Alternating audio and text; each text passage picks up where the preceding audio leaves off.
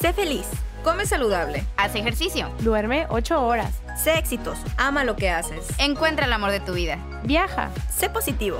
¿Es esta la fórmula para la felicidad? Todos nos dicen cómo se debe vivir. Pero, ¿es esto lo que quiero? ¿O es lo que los demás me dicen que debo querer? Nosotras somos Paulina, Elisa, Giovanna, Monse. y juntas te damos la bienvenida a esta aventura en la que descubriremos que no existe una fórmula mágica para la felicidad. pero que alcanzarla es más fácil a partir del amor propio. Por eso, Espero que te quieras.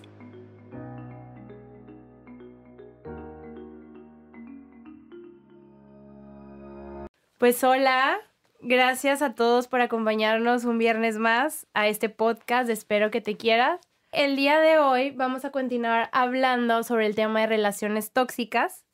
Este tema ya lo abordamos nosotras en el episodio pasado, en donde tuvimos la oportunidad de compartirles nuestras experiencias personales, pues qué tipo de relaciones hemos tenido cada una de nosotras, cómo las hemos vivido desde nuestras diferentes etapas, qué nos llegó a impedir en cierto momento salir de este tipo de relaciones, cómo nos dimos cuenta que estábamos en una relación que no era sana para nosotras y pues hoy en día cómo percibimos estas relaciones tóxicas. Para continuar con el tema de relaciones tóxicas, pero ahora sí desde el punto de vista de una persona experta en el tema, pues nos acompaña el día de hoy la psicóloga Alicia López, quien nos va a explicar más a detalle y desde un punto de vista profesional qué es una relación tóxica, cuáles son sus características, cómo nos damos cuenta si estamos dentro de una relación tóxica o no, por qué nos aferramos tanto a una relación así, cómo podemos salir o cómo podemos sanar una relación tóxica.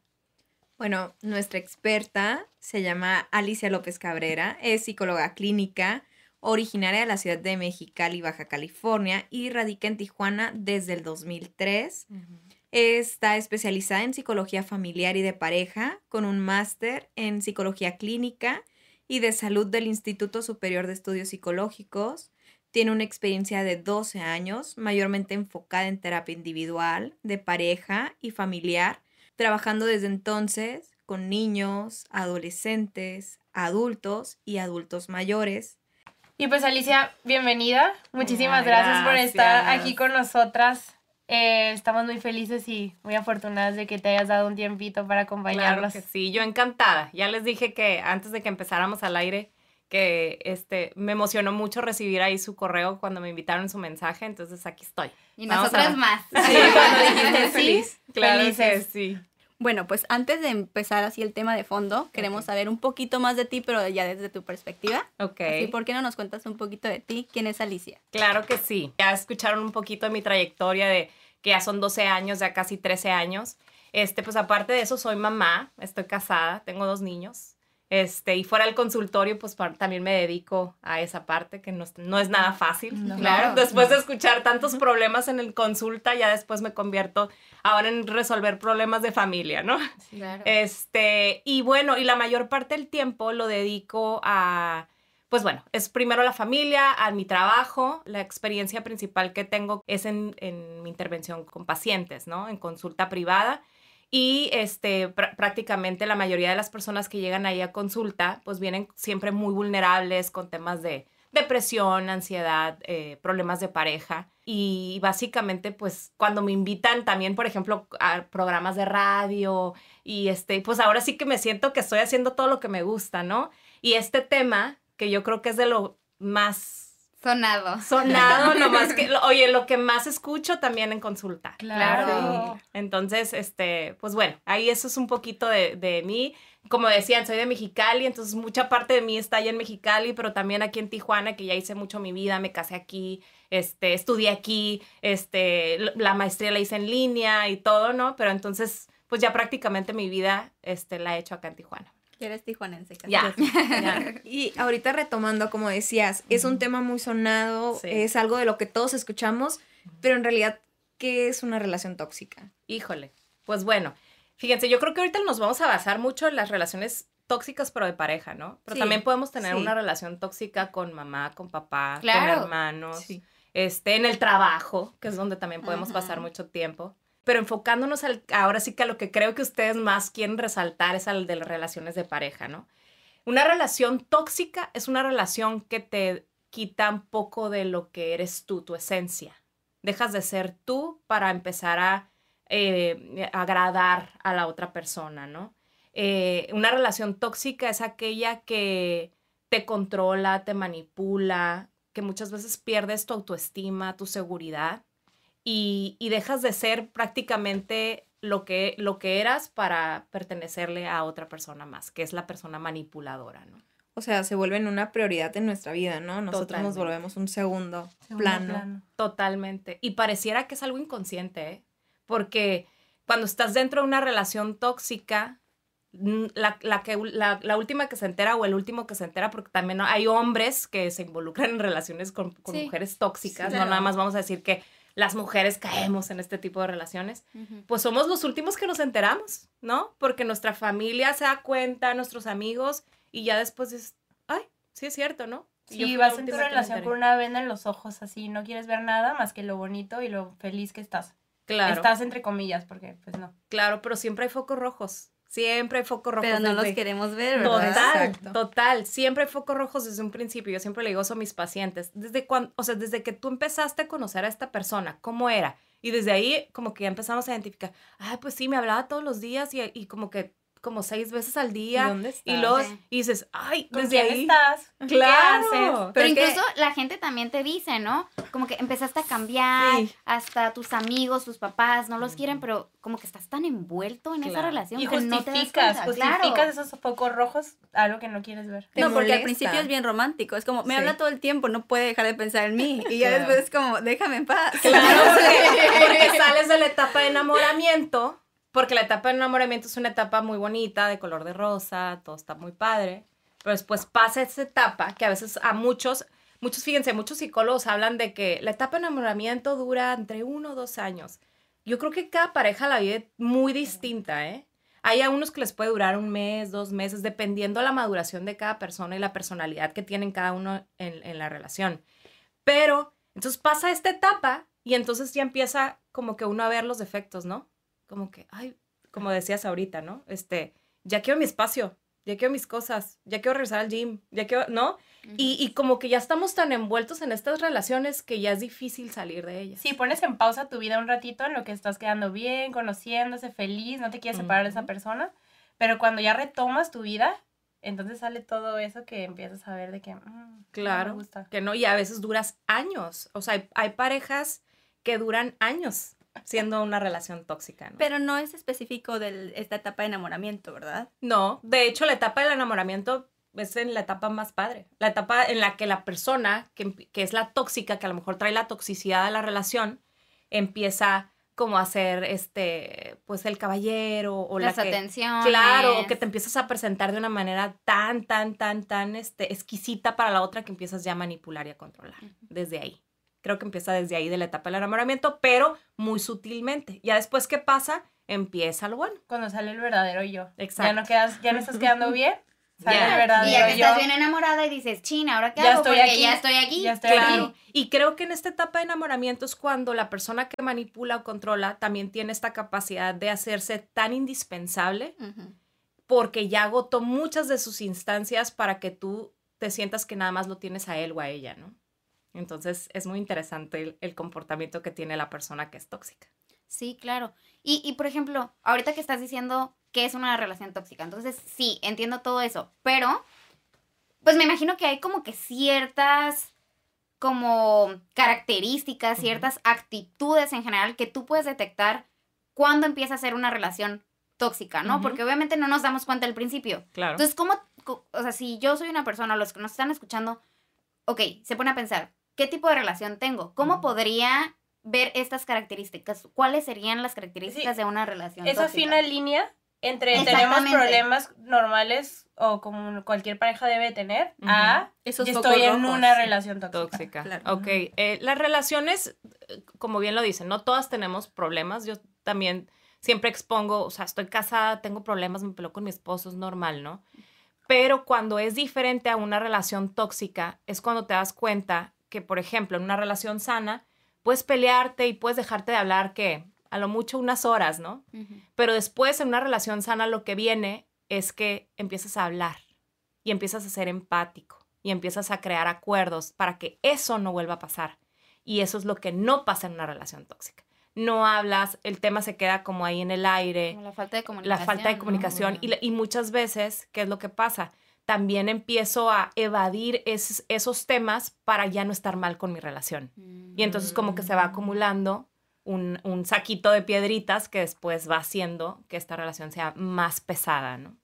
Entonces, si tú empiezas, como dices tú, si empiezas a darte cuenta, ay, a ver, ¿qué onda con mi relación? Bueno, en, en- en cuestión de, de pareja es esto, pero en ti, ¿cómo te empiezas a dar cuenta que tú ya estás en una relación tóxica?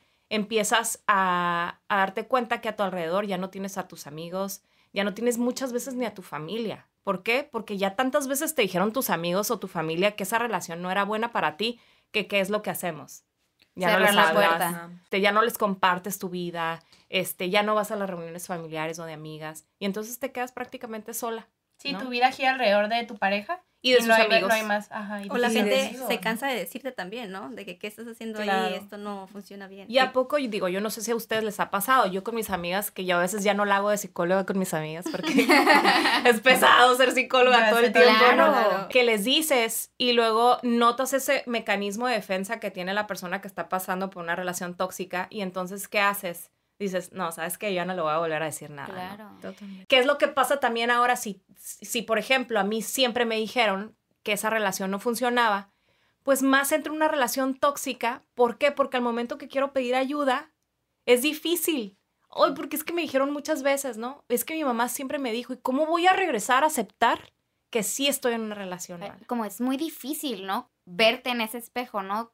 De toda esa gente que te dijo, eso estaba mal. Claro. Y entonces es difícil como personas a veces llegar con esa banderita blanca de decir, estoy destrozada. Tenían razón. Ajá, estoy Y destrozada. sobre ¿no? todo porque muchas veces ya estamos solos en ese momento, Sí, ¿y ¿no? Y, el único que Dices- tenemos es a esa persona. Claro. Entonces, ¿cómo llegamos y cómo nos rodeamos otra vez de personas para decir estoy mal?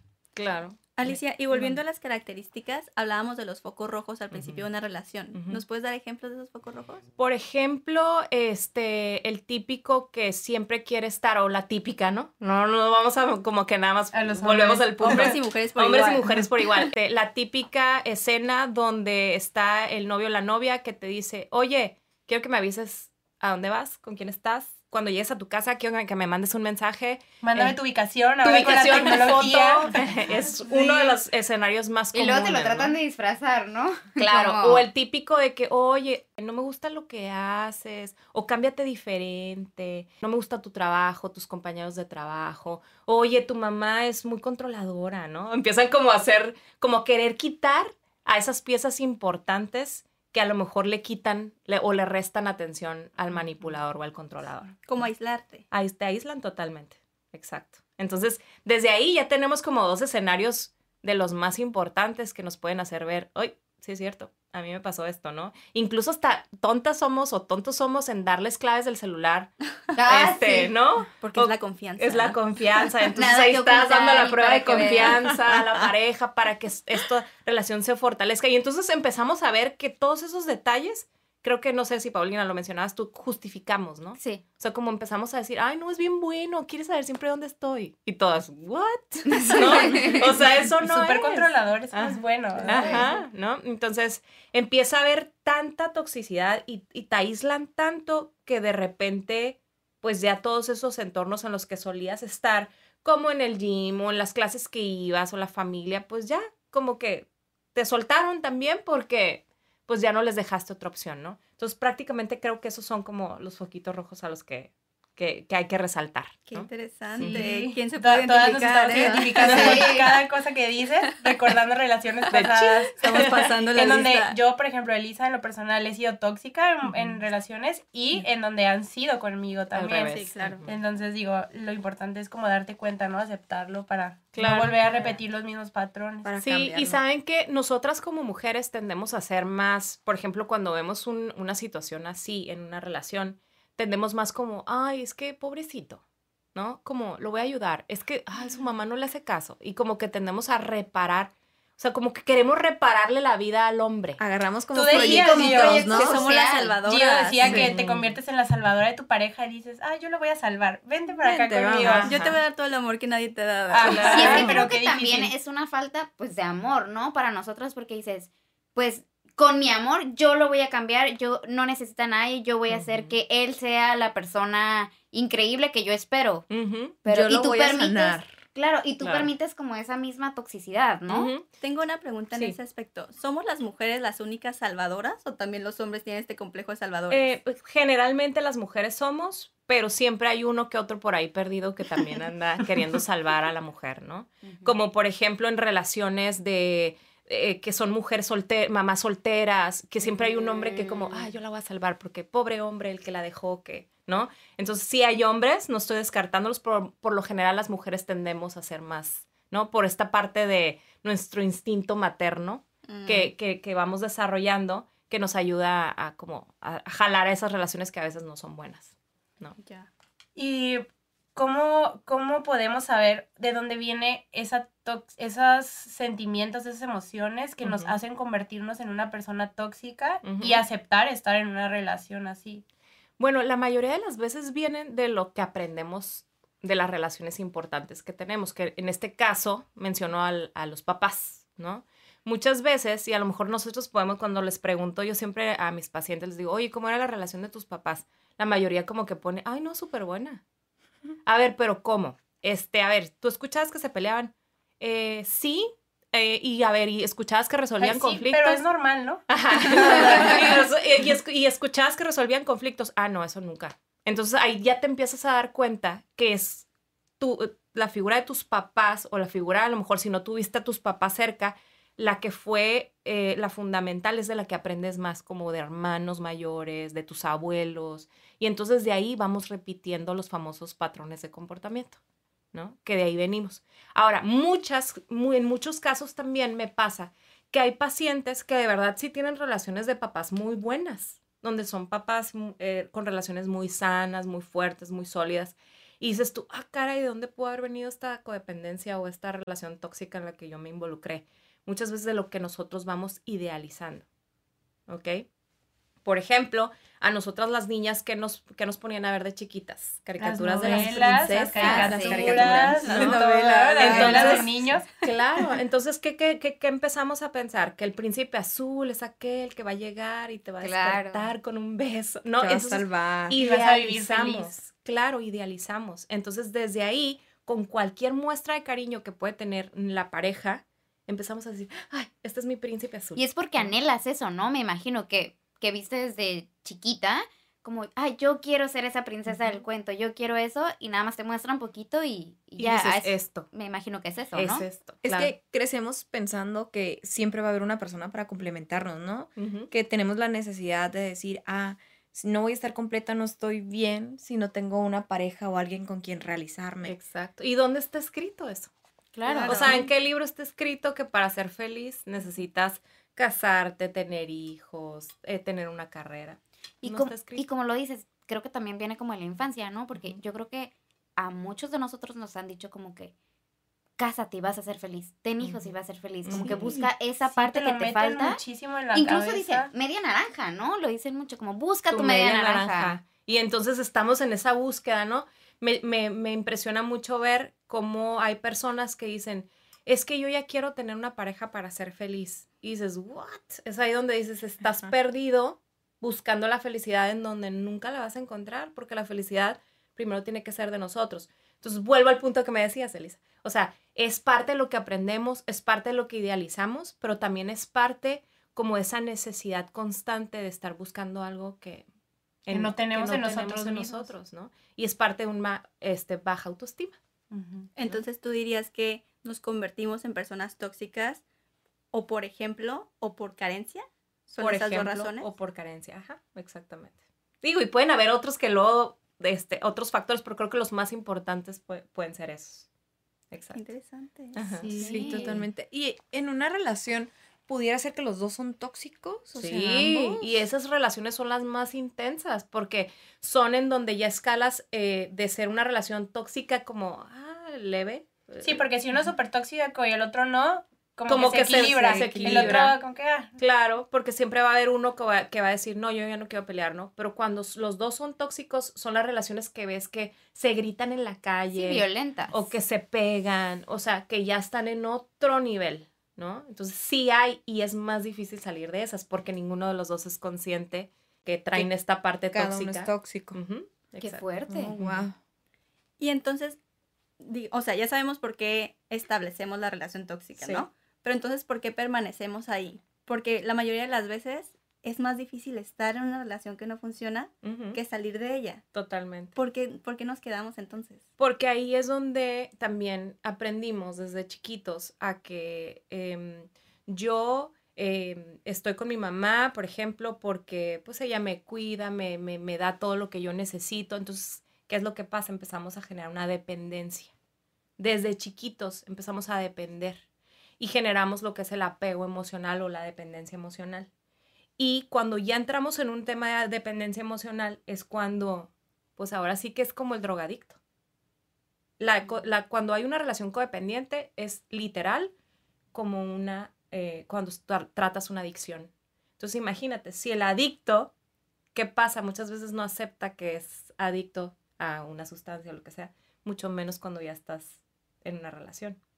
¿No? ¿Por qué? Porque ideali- eh, volvemos al punto, idealizamos, empezamos a ver que esta persona me ha dado tanto que como, pues claro que no, él es ¿Qué voy el a que me tengo que quedar. sin esa persona? ¿Qué voy a hacer si no estoy con esa persona? Claro, entonces empezamos a generar tóxicamente una dependencia emocional. Entonces lo podemos ver desde cuando estoy en una relación tóxica, porque en determinado momento, como Elisa, yo, Montserrat, también me identifico como una persona tóxica. Entonces, desde dónde estás y con quién vas a salir y te das cuenta de que la relación no es muy buena, pero continúas y sigues en esta relación. Y cuando se fractura o se termina esta, esta relación, dices, ¿y qué voy a hacer? ¿Y quién soy yo en este momento? Y no puedo vivir sin él.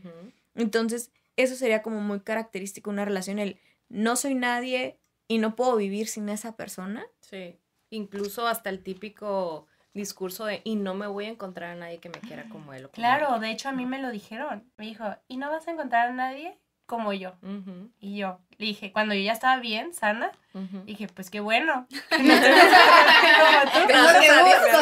Claro. Y pero sí, o sea, como que sentimos tanta invalidez emocional, nos sentimos tan vulnerables emocionalmente, que, que tontamente sí caemos y pensamos que ya no vamos a volver a, a encontrar a nadie, ¿no? Y Porque te enfocas en lo bueno. En lo que, ay, es que es bien Sí. lindo, ay, es que es súper fiel, es que nada más quiere estar conmigo. Pero no abres la ventanita para ver todas las cosas malas que están ahí detrás, que estás como queriendo tapar. Entonces es difícil, es difícil. claro. Aparte, bueno, no sé, yo, yo siento, bueno, en las experiencias que yo he tenido, es, por ejemplo, como polos opuestos. O están muy bien o están muy mal. Entonces creo que también eso hace como que permanezcas ahí, ¿no? Como, pero es que cuando estamos bien, estamos muy bien, ¿no? Y, y es que no siempre peleamos, o esto nada más fue al final. Entonces creo que también eso lo hace como más difícil, ¿no? Sí, Como claro, por- y, y, es- y son como los matices que tienen todas las relaciones, ¿no? O sea, hay cosas muy padres porque te vas de viaje, porque, pero luego, ¿qué pasa? También hasta en el viaje sales de pleito, ¿no? Entonces, Ay, como que, sí. quieres decir, pero es que hemos conocido muchas partes, pero a ver, en, es- en esos viajes, ¿cómo te las has pasado? Pues bueno, no tan bien, pero me ha llevado. Y, o sea, como que tratas de rascarle y como agarrarte como se dé, eh, como puedas de esa relación, ¿no? Pero entonces, aquí lo importante es, es que tú reconozcas eso, que reconozcas porque las cosas malas, si no se resuelven, si no se hablan, si nunca solucionaste eso, va, ¿qué es lo que les decía hace ratito? Va a ser el saquito que vas cargando y pareciera como que la persona que está como luchando contra eso, que, que entre que tiene como esos tintes de, con- de conciencia de decir, ay, sí, mi relación a veces no está muy bien, pero bueno, ya no voy a pensar en eso, ¿no? Y como que regresas a eso. O sea, esa persona es la que sabe que algo tiene que hacer. Y por lo general, esa persona es la que llega a consulta, ¿eh? Claro. Sí, porque la otra persona, no, todo está bien, tiene como una venda en los ojos, o no lo quiere ver, o aceptar, y no, no, al menos en mi caso, pues no acepta buscar ayuda, ver desde Total. otro punto de vista el tema, tener mejor comunicación, tratar de arreglar las cosas. Es como un ciclo, ¿verdad? Es como tenemos el problema, lo hablamos o tratamos de solucionar de, pues me imagino que desde un lugar muy tóxico.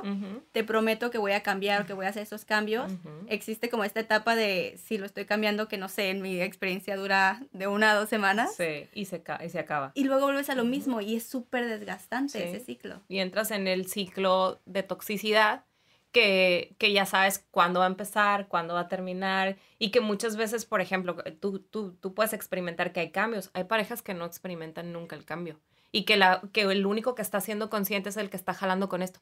Que me, que me llegan y me dicen, Alicia, es que yo ya, ya traté de decirle que tenemos que hablar, pero él no quiere, ¿no? Y es que ya traté yo de venir a terapia y, y sigo sintiéndome mal. Entonces, como que hay veces que como que tú te quieres salir de ese ciclo vicioso, pero como vuelve esta ola otra vez de, de manipulación y de control, que vuelves a engancharte en eso.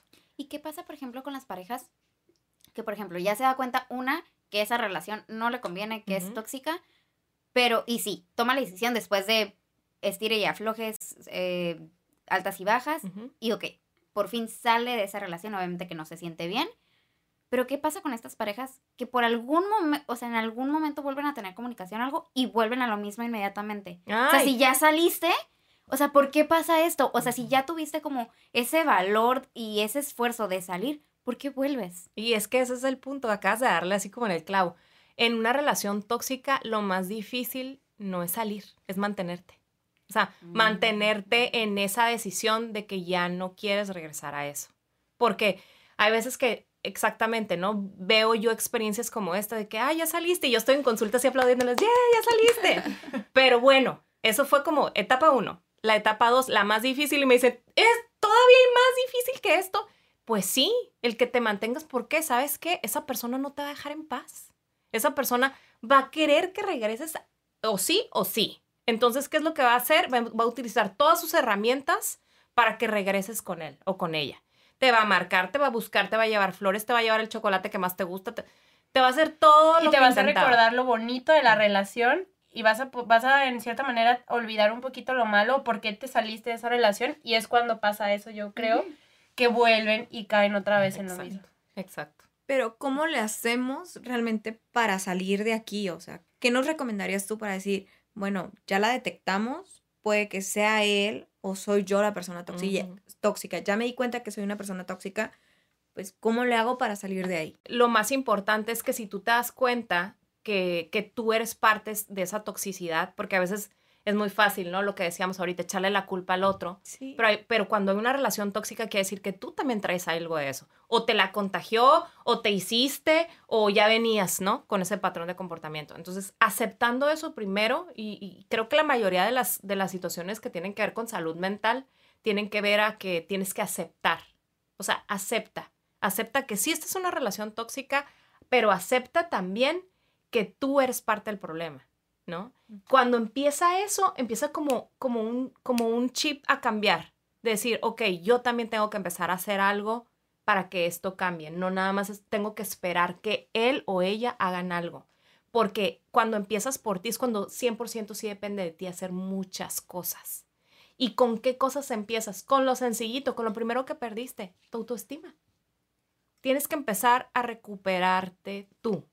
Empezar otra vez a hacer las cosas que a ti te gustaban hacer antes de que él llegara a tu vida o ella llegara a tu vida. Este, recuperar o ir, ir con esta banderita que yo les decía, como con las amigas. Tienes que re- regresar a lo que te inyectaba ese amor y, es, y esa seguridad que perdiste. Y es difícil porque empezamos con relaciones desde muy temprana edad, cuando todavía pensando. ni siquiera sabemos qué me gusta, quién soy, qué Sí. quiero.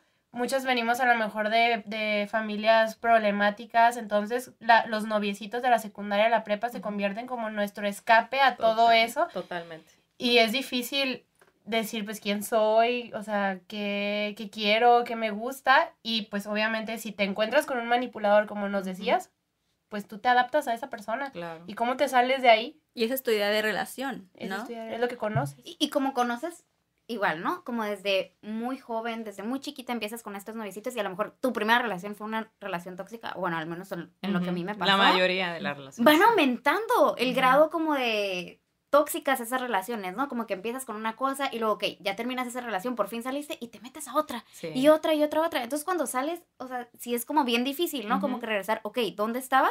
Pues hace, cuando tenía 15 años, ¿no? Sí, pues igual. Sí. a veces igual, ¿no? En otra relación tóxica.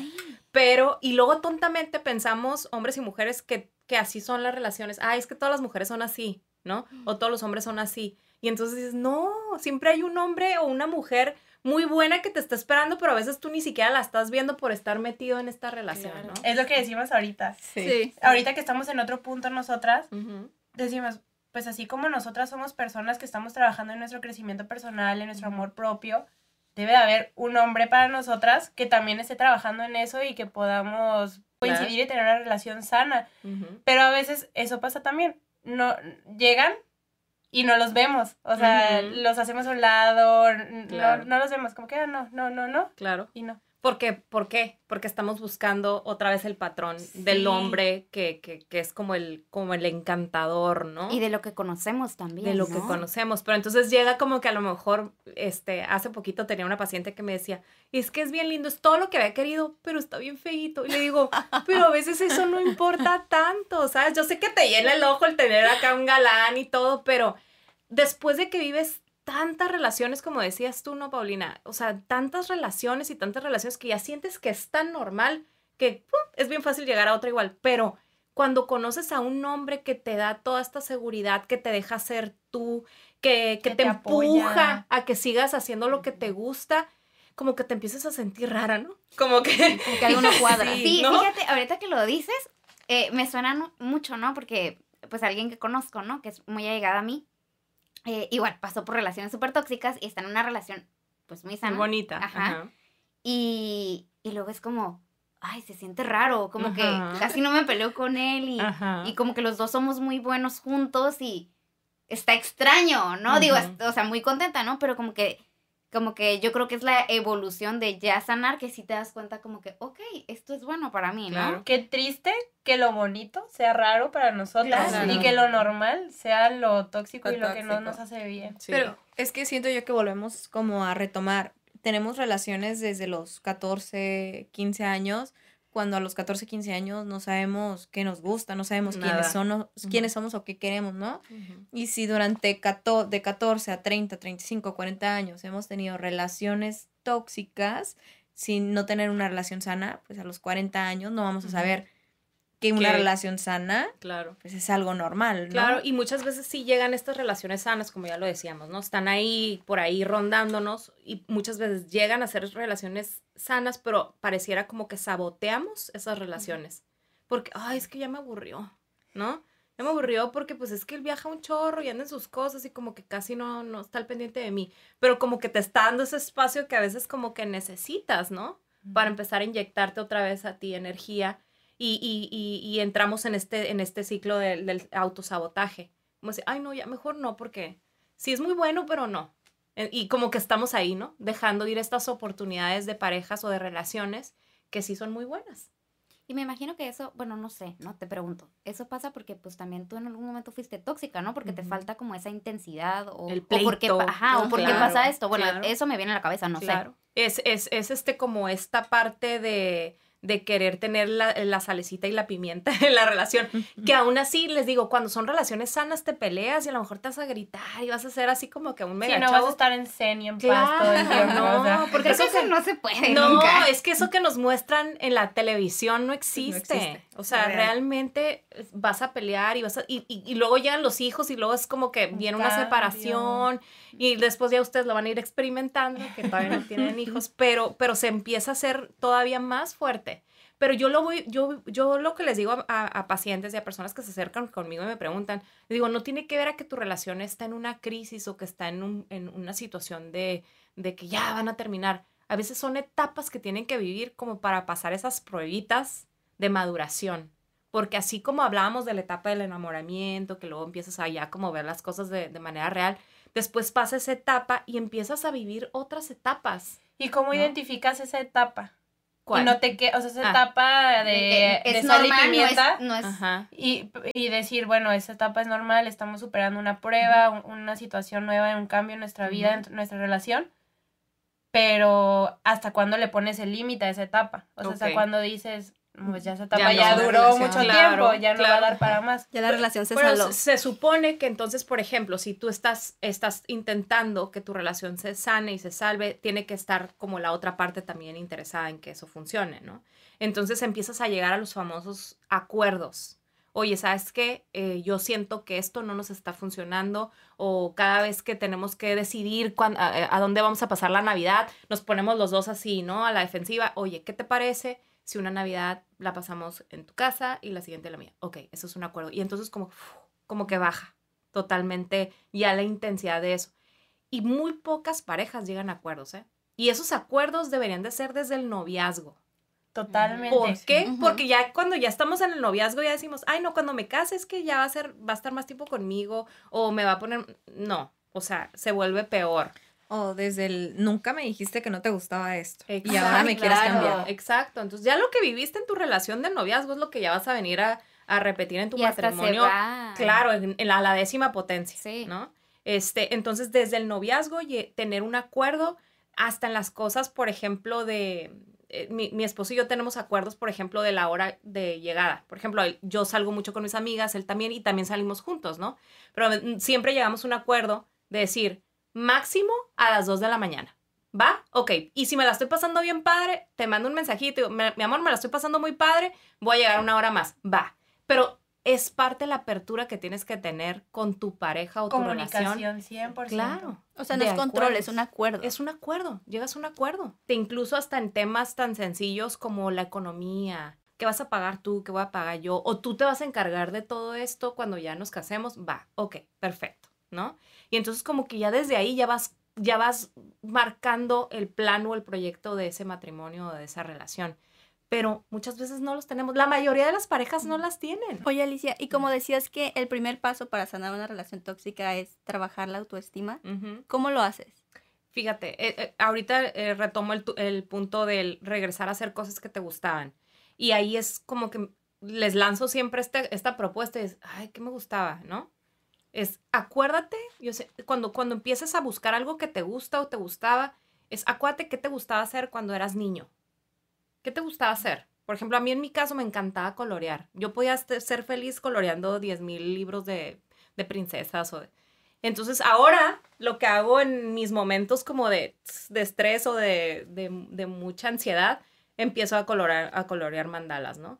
O por ejemplo, habrá pacientes que me dicen, ¿sabes qué? Para mí es irme a bailar, porque siempre me gustó bailar y me metí otra vez a clases de, de baile. Y ahí empiezas como a, a volver a ser tú, empiezas a recuperar ese amor propio, ¿no?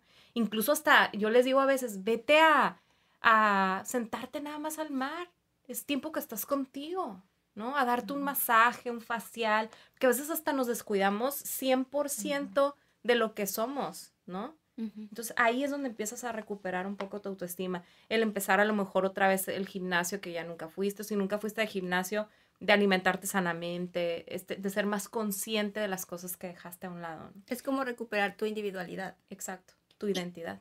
¿Y qué pasa? Digo, estamos ya hablando de este tema de cómo sanar cuando pues tú pues estabas en una relación tóxica. Pero. ¿qué pasa? ¿Cómo sanas como el otro lado? Cuando tú eres como esa persona que cuando está en una relación es controlador, es abusivo, es, no sé, todo este tipo de cosas. Celoso. Ajá, porque siempre creo que ha sido como la parte de quien está en una relación que es tóxica, pero como el pasivo. ¿Qué pasa con este, Cuando con eres con esta el otra otro, persona? con la otra persona, Sí. difícilmente cambian, ¿eh?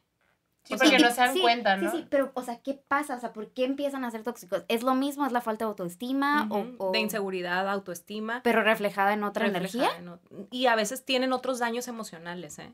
O sea, como otras carencias emocionales, como a lo mejor una mamá que fue ausente, un papá que fue ausente, y entonces yo acomodé costa, siendo, eh, Mm. teniendo esta, esta necesidad, voy a querer fregarte a ti inconscientemente, ¿no? Mm. Te hago mi presa y te hago mi parte de mi- como esclava para que me quieras, porque yo necesito que me quieras.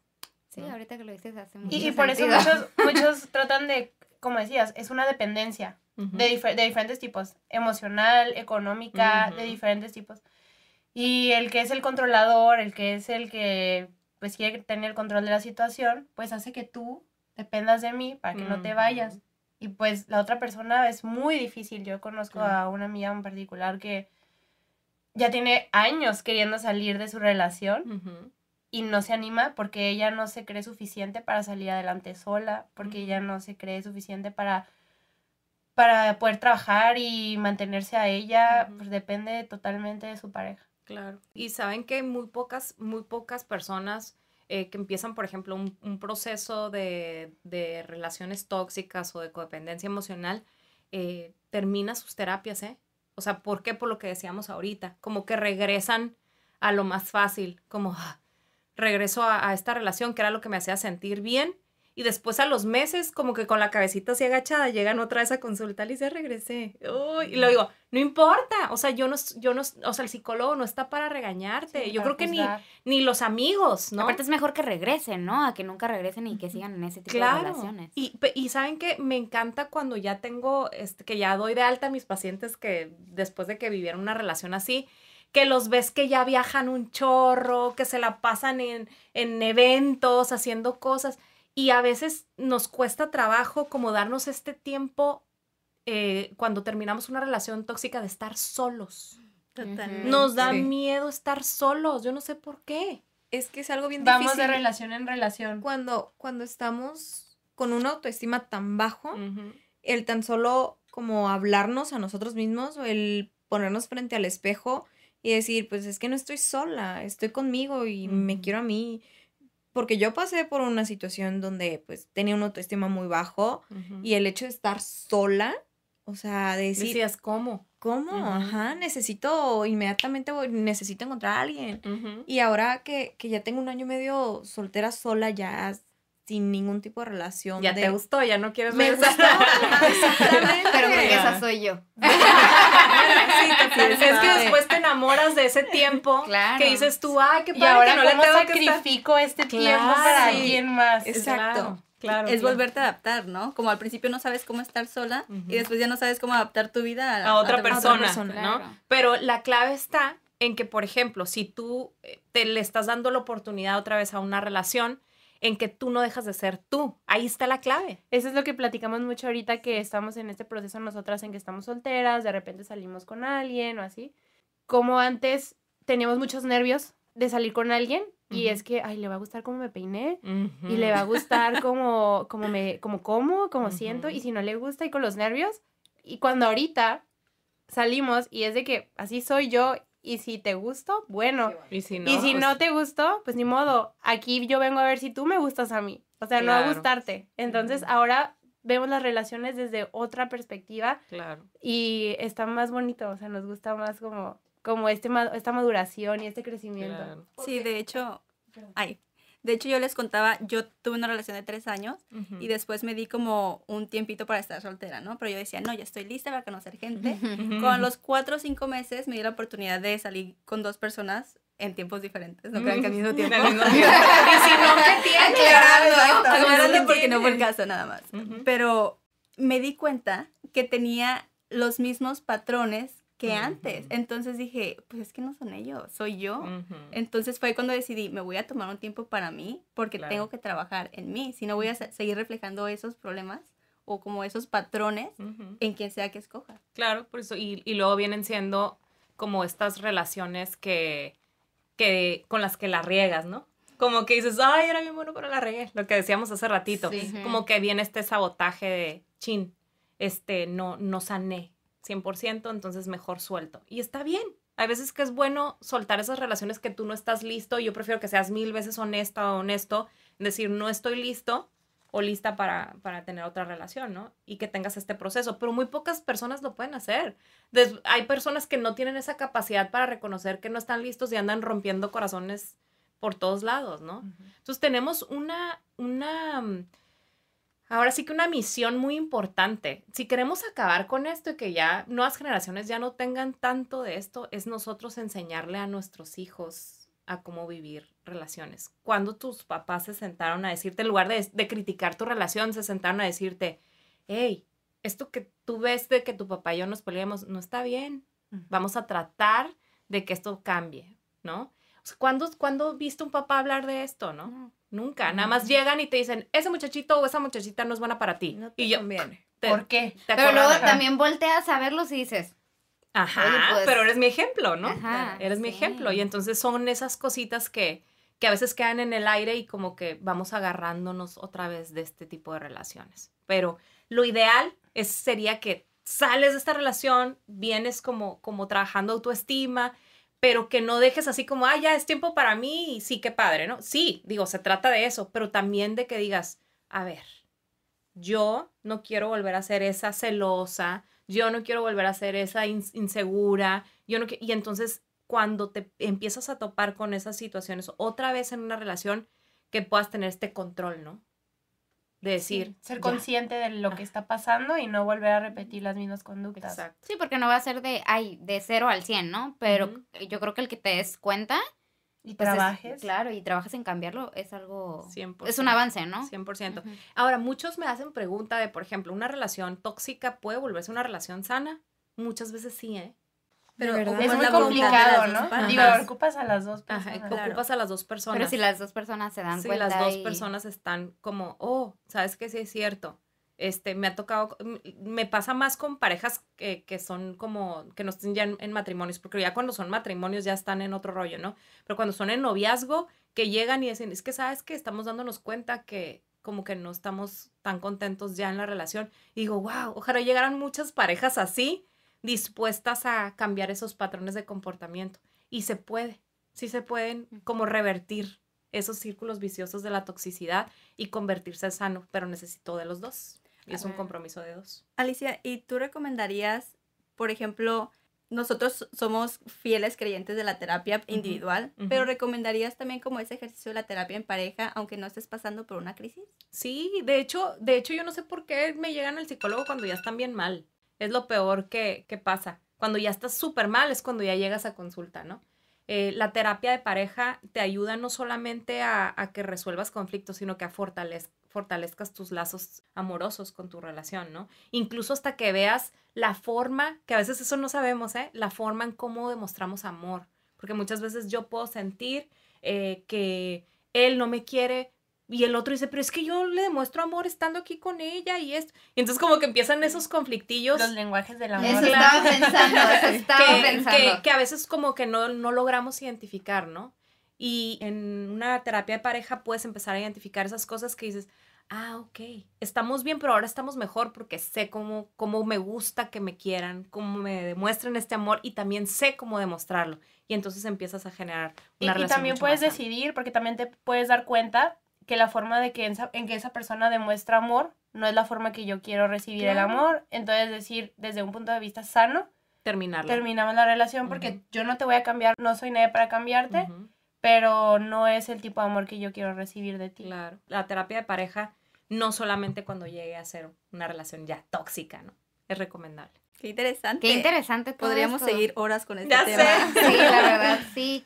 Oigan, y este tema de los lenguajes del amor es otro tema que veremos sí, otro te día. vamos a invitar. Tienes que regresar. Tienes que Sí, regresar. porque creo que la gente no está tan familiarizada con este tipo de... hay un libro muy bueno. Sí, sí, sí. Pues bueno, Alicia, entonces como conclusión, pues ya sabemos qué son las relaciones tóxicas, cómo identificarlas, eh, con estos componentes, estos focos al- de alerta de controlar, de dependencia, de que tienes que, para salir, tienes que Tu autoestima trabajar. trabajar en tu contigo. autoestima, en tu amor propio, hacer las cosas que te gusten y más que nada, creo que lo que más nos dejan, o bueno, al menos a mí me dejó más marcada, es el mantenerte, ¿no? El mantenerte fiel a quién eres, a lo que quieres, a lo que no quieres y trabajar en eso a pesar de que te cueste y que no, no pasa nada si recaemos, ¿no? Se puede decir como Sí, son recaídas. Simplemente como mantenerte firme y siempre pues cuidar de ti, ¿no? Que no te descuides, eso es lo más importante. Y bueno, ya casi para finalizar, ¿qué ejercicios nos recomendarías, libros, podcasts o algo que te guste como para tanto darnos cuenta y trabajar pues en todo esto, ¿no? En sanar, en el amor propio y en darte cuenta pues de esa relación tóxica y salir adelante y más que nada pues ser una persona sana, ¿no? En tus que relaciones. sí. Hay, hay un autor que yo creo que ustedes han escuchado, que yo siempre recomiendo mucho en consulta, Walter Rizzo. este, este, este escritor, psicólogo también español, eh, habla mucho sobre las relaciones codependientes y las relaciones tóxicas. Eh, hay un libro muy bueno de él, que creo que es con el primero que puedes empezar, el de amar o depender. Es el que te puede abrir como mucho los ojos para, para este tipo de situaciones. Hay otro también que no es de, no es de Walter Rizzo, que también recomiendo cuando empiezas a identificar tú ya este, patrones de comportamiento. Se llaman Mujeres que aman demasiado. Ay, yo ya lo leí. Está muy es bueno. de, de Robin Norwood, ¿no? Sí. Es un libro también muy bueno que te puede ayudar como a, a entender más si tú estás pasando por una situación así. Que lo importante de todo esto es que si ya estés ahí, estás en una relación tóxica, es que lo reconozcas y ya escuchaste que se puede salvar. Entonces, aférrate a que primero que nada estés bien tú para poder estar bien en una relación, que creo que eso es lo más importante. ¿no? Claro. Esa es mi recomendación. Pues Alicia, muchísimas gracias Ay, por acompañarnos. Esta- la verdad estuvimos muy felices de tenerte. Gracias. Fue una plática pues muy productiva, muy enrique- enriquecedora, aprendimos Ujú. mucho, digo, reafirmamos cosas que, que de repente ya veníamos trabajando nosotras. Esperamos que esta conversación sea de ayuda para las personas que nos escuchan. Si por ahí tienen alguna situación que quieran tocar, pues les recomendamos que se acerquen a una persona que sea especialista, una psicóloga o alguien. En este caso, les vamos a dejar eh, las redes y el contacto de Ay, Alicia en, nuestra, en nuestros podcasts y en, y en nuestras redes sociales. Y pues ya nada más nos queda ahora empezar a aplicar todo lo que hemos aprendido. Llevamos tarea. Llevamos mucha tarea. Sí, no les mucha va a jalar las orejas, ¿eh? Sí, mucha conciencia de lo que estamos haciendo y eh, analizar en qué tipo de relación estamos, Sí. qué nos aporta, qué no nos aporta, que pues nos, nos sirva para aprender a fortalecer nuestro amor propio, a ponernos como prioridad, a poner límites y así poder sanar y pues salir de relaciones que nos restan en lugar de sumarnos. Pues esperamos que les haya gustado este episodio, nos escuchamos la siguiente semana y ya saben que... Espero que te quieras.